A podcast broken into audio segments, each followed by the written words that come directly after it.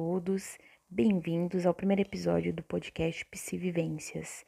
No Psivivências nós falamos sobre vivências cotidianas que a psicologia nos proporciona. Nosso objetivo é trazer informação sobre saúde mental de maneira acessível. O Psivivências, ele foi pensado e é desenvolvido por psicólogos inquietos frente às demandas sociais. Meu nome é Gabriele, mas você pode me chamar de Gabi. A escolha do nome Psivivências ele vem através da palavra vivências, mas usando como referência o termo escrevivências da Conceição Evaristo, que é uma escrita que nasce no cotidiano das lembranças, da experiência da vida de pessoas negras.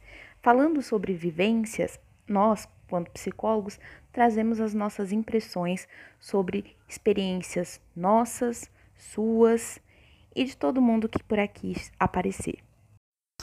Olá a todas, todos e todes. Oi, Gabi. Bom, sou Eriel, psicólogo, e estou aqui nesse projeto maravilhoso. Esse projeto idealizado primeiro por você, pensado por você e abraçado por mim com muito carinho.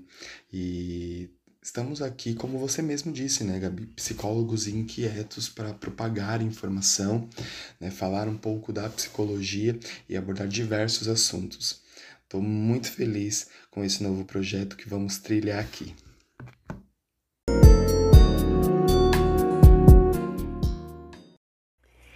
E para esse nosso primeiro episódio piloto, a gente escolheu como tema falar né, sobre o Dia Internacional do Orgulho LGBTQI, que é celebrado durante o mês de junho, mais especificamente no dia 28 de junho, que é a data que a gente espera que esse podcast vá ao ar. Né? Para a gente começar, é importante a gente falar sobre a história dessa data, né? Que por trás desse momento que hoje é de celebração e festa aí no mundo todo, é, ele se iniciou através de uma revolução, né? Na verdade, uma rebelião. Eu vou contar para vocês um pouquinho de como é que foi, né? Essa busca pelos direitos da comunidade gay. Então, para facilitar, né, a gente vai falar um pouquinho aqui como é que foi esse contexto histórico, né? Como a gente chegou até essa data de celebração. Em 1969, é, ocorreram várias séries de invasões da polícia de Nova York aos bares que eram frequentados por homossexuais e essas pessoas elas eram presas e sofriam diversos abusos. Diante disso, várias pessoas se organizaram é, e fizeram vários protestos né, em favor da comunidade por várias cidades americanas. E esse acontecimento ele é tido como um, marco zero do movimento de igualdade civil dos homossexuais do século XX. Logo após, né, no ano de 1970, foi organizada a primeira parada do orgulho gay, e é como inicialmente ela era conhecida. E ela veio para lembrar e fortalecer esse movimento de luta contra o preconceito. E após essa data, todos os anos ocorrem eventos no mundo todo como uma forma de celebração. Mesmo nesse contexto de pandemia que a gente está desde o ano passado, esses eventos eles passaram a ser online, mas em nenhum momento eles deixaram de existir. E o mês de junho, né, ele passou a ser um mês dedicado à população LGBT. Bom, e o mês do orgulho LGBTQIA+, claro, é um momento de celebração e aceitação. Mas nós não podemos esquecer que nós somos produtos de muita luta, muitas mortes aconteceram e derramamento de sangue. Né? Então, muitas pessoas travaram guerras constantes para existirem e se firmarem enquanto seres humanos.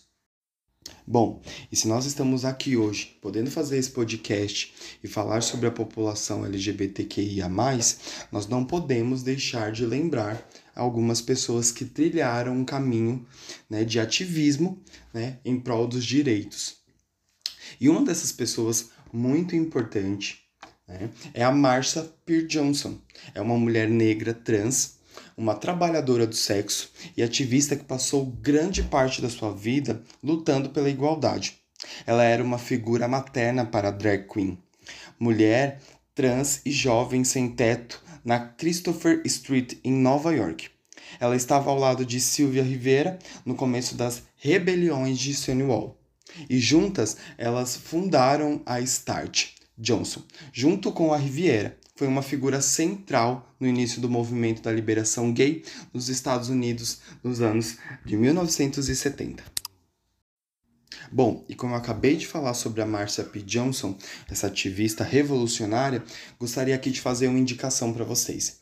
A Globoplay tem uma série que se chama Stonewall, Onde o Orgulho Começou, né? que retrata a vida de alguns adolescentes que começaram a descobrir ideais políticos às vésperas de uma rebelião, essa que nós acabamos de falar, rebelião de Stonewall, manifestação esta da comunidade LGBTQIA+, que enfrentavam com os policiais e a estrutura social vigente da época nos Estados Unidos. Né? Está disponível na Globoplay, né? quem tiver acesso, vale muito a pena assistir. Apesar de ser um momento de celebração, também é um momento que traz à tona né, muitos preconceitos é, principalmente preconceitos que são gerados pela falta de conhecimento. Né? As pessoas atribuem é, as letras da sigla LGBT como um exagero, ou muitas vezes sem entender o que cada uma daquelas letras representam, é, um excesso, algumas acham que começa a perder o sentido, mas é importante a gente lembrar, né, o tempo todo, que essa sigla, ela não representa só uma palavra, ela representa pessoas, grupos de pessoas que compartilham de determinadas vivências, né? Então, Primeiro, a gente precisa entender o que, que significa cada letrinha, né? E eu trouxe para vocês aqui significado delas, né? Primeiro, a gente tem o L, que representa as lésbicas, depois a gente vai para o G, que representa os gays. É, depois nós temos o B, que representa os bissexuais, o T, que representa as pessoas transexuais e travestis. O Q, ele é uma representação de um termo que é considerado um termo guarda-chuva, né? O Q do é, significa queer e é uma palavra que é proveniente do inglês. E ela é usada para designar pessoas que não seguem um modelo de heterossexualidade ou de binarismo de gênero.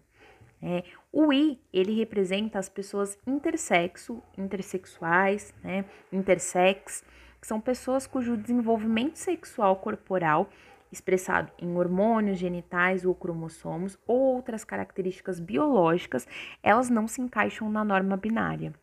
E o A, que representa as pessoas assexuais, que são pessoas que não sentem atração sexual por outras pessoas, independente do gênero. O mais, ele entra aí como uma inclusão de outras orientações sexuais, identidades e expressões de gênero. E aí, diante disso, você se pergunta, né? O que é orientação sexual, o que é identidade e o que é expressão. E para todas essas letrinhas fazerem sentido, a gente precisa entender qual é a diferença entre sexo biológico, identidade de gênero e orientação sexual. É, acho que a gente pode começar aí pela definição de sexo biológico, que é a classificação do homem e mulher ou o intersexual. Ele é pautado nas nos órgãos sexuais, nos órgãos reprodutores e também num padrão de cromossomos. Já a identidade de gênero é como a pessoa se reconhece: mulher, homem ou nenhum deles.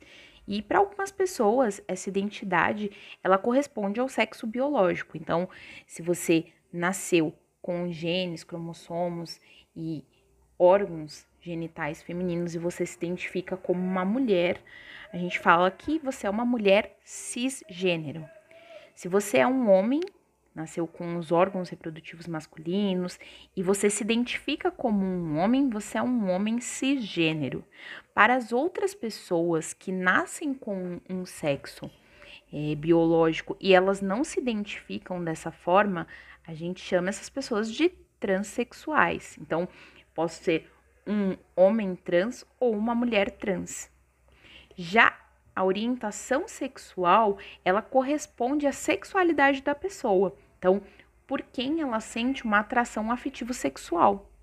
A orientação sexual, ela não necessariamente está relacionada com gênero. Uma pessoa trans, ela pode ser uma pessoa heterossexual, homossexual ou bissexual.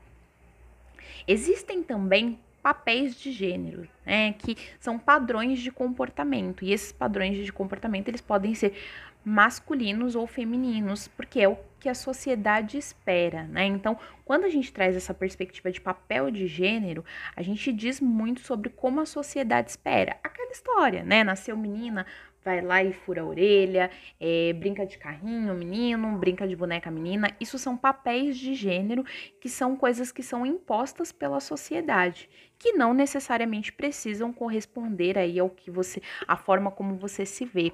É, isso diz muito sobre uma sociedade que é dita como patriarcal, com papéis de gêneros machistas, mas isso é coisa que a gente vai se aprofundar em outros episódios. Claro, nós não podemos deixar de falar sobre uma referência do nosso país, Laerte. Cartunista, é uma artista brasileira que ficou conhecida ainda antes de se revelar como uma mulher trans. Famosa por suas tirinhas né, do jornal Folha de São Paulo, sua descoberta pela transexualidade foi acompanhada aos poucos pela mídia e pelos seus fãs. Bom, como nós acabamos de falar, da Laerte tem uma indicação aí. Ela é protagonista de um documentário da Netflix onde relata o dia a dia de todo o seu processo de transição. Uma ótima oportunidade para nós entendermos um pouco mais sobre a vivência de uma mulher trans na nossa sociedade. Enfim, pessoal, existem tantas outras personalidades que fizeram e ainda fazem história no combate aos direitos e à homofobia. Mas entre essas conquistas e direitos, podemos dizer que existe um abismo. Isso mesmo.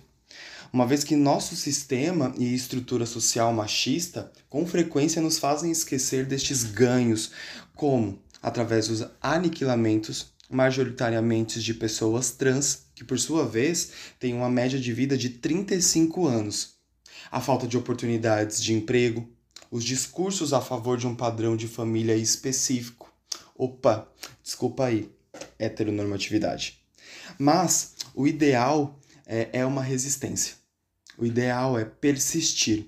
Nós vivemos numa sociedade heteronormativa onde nossos corpos são marginalizados, nossos direitos são cerceados. Precisamos entender aonde isso leva. E principalmente diante de uma saúde mental. Já pararam para perceber o quanto isso pode fragilizar uma demanda de saúde mental? Bom, como nós estamos falando sobre a saúde mental da população LGBTQIA, existe um projeto que se chama Acolhe LGBT. O que, que isso quer dizer? Eles auxiliam é, as pessoas no acolhimento psicológico que pode mudar e salvar a vida de muitas pessoas aqui no Brasil. Mas, para muita gente, encontrar esse apoio é quase uma missão impossível. A falta de grana, o acesso que é muito difícil, e não é qualquer profissional que sabe ou quer acolher uma pessoa LGBTQIA. E para fazer essa conta fechar, nós queremos conectar essas pessoas LGBTQIA, aos profissionais de psicologia, que é o que justamente esse projeto faz de forma muito efetiva, eficaz né, e brilhante. Então, essa indicação é extremamente importante e vai ficar na descrição como uma indicação com uma arroba da rede social para que as pessoas que estão ouvindo esse podcast e necessitam de ajuda possam acessá-lo. E apesar de muitas conquistas que nós tivemos nos últimos anos para ser uma pessoa LGBTQIA no Brasil, ainda precisamos atravessar uma violência estrutural gigantesca é, além de violência física, verbal, patrimonial, ou seja, qualquer tipo de violência. Entender que isso é fundamental quando pensamos na dificuldade de ser uma pessoa LGBTQIA, em até mesmo procurar serviços de saúde no combate a esse tipo de violência. Boa parte da, da estrutura responsável por cuidar da saúde mental no Brasil é moldada por essa violência e muitas vezes ajuda até a reforçá-la. Com o resultado, pessoas LGBTQIA, não tem qualquer garantia de que não vão sofrer violência. Agora, considere vocês é, a existência de muitas pessoas LGBTQIA, que é marcada desde cedo por uma suposta inadequação à própria vida, de rejeitar quem é, como se elas não tivessem nascido, como se tivessem nascido quebradas, o que com frequência resulta em quadros de sofrimento psíquico, depressão, ansiedade, diversos outros transtornos mentais. Nós precisamos olhar com mais cuidado e carinho para a saúde mental das pessoas LGBTQIA. Nesse primeiro episódio, a gente fez aí um projeto piloto, né, para a gente perceber como é que a gente ia reagir também a esse, essa nova empreitada. É, a gente trouxe aí de uma maneira bem sucinta, é, abordamos, tentamos abordar de uma maneira genérica toda essa questão de gênero e tudo que isso envolve, principalmente pensando aí no dia do orgulho LGBTQI+. Então, é, esperamos vocês no nosso próximo episódio. A gente ainda está definindo o tema, a gente queria aqui, né, ter esse primeiro contato para ver como é que tudo isso ia ser. Esse é um mundo novo, né? Então a gente pede compreensão com algum, algumas coisas, a gente ainda está aprendendo. A gente espera que vocês nos sigam nas nossas redes sociais é, e que vocês também deem feedback sobre esse episódio. Uou! Que momento bacana. Podemos aqui juntos falar sobre esse movimento, falar sobre corpos, subjetividades que são tão importantes e não permitir que esse que esse momento, que essa data se torne mercantilista, mas que possamos juntos pensar nas próprias subjetividades, pensar na saúde mental, pensar no sofrimento que essas pessoas passam. Né? Claro, como inicialmente falei, é, é uma data sim de celebração, mas temos ainda muito que conquistar. E esse podcast, como outros atos que nós temos, inclusive atos políticos, entram para reforçar né, esse, esse padrão de informação, esse padrão de conhecimento, que de articulação que tanto pode agregar né, para as pessoas. Fico muito feliz, muito feliz mesmo. E vamos lá, próximos podcasts estão por vir. Espero que todos tenham gostado, que curtam, compartilham, dividam com quem é, precisa dessa palavra ou precisa de um conhecimento dentro disso. Obrigado a todos, todas e todos. Até o próximo. Tchau, tchau.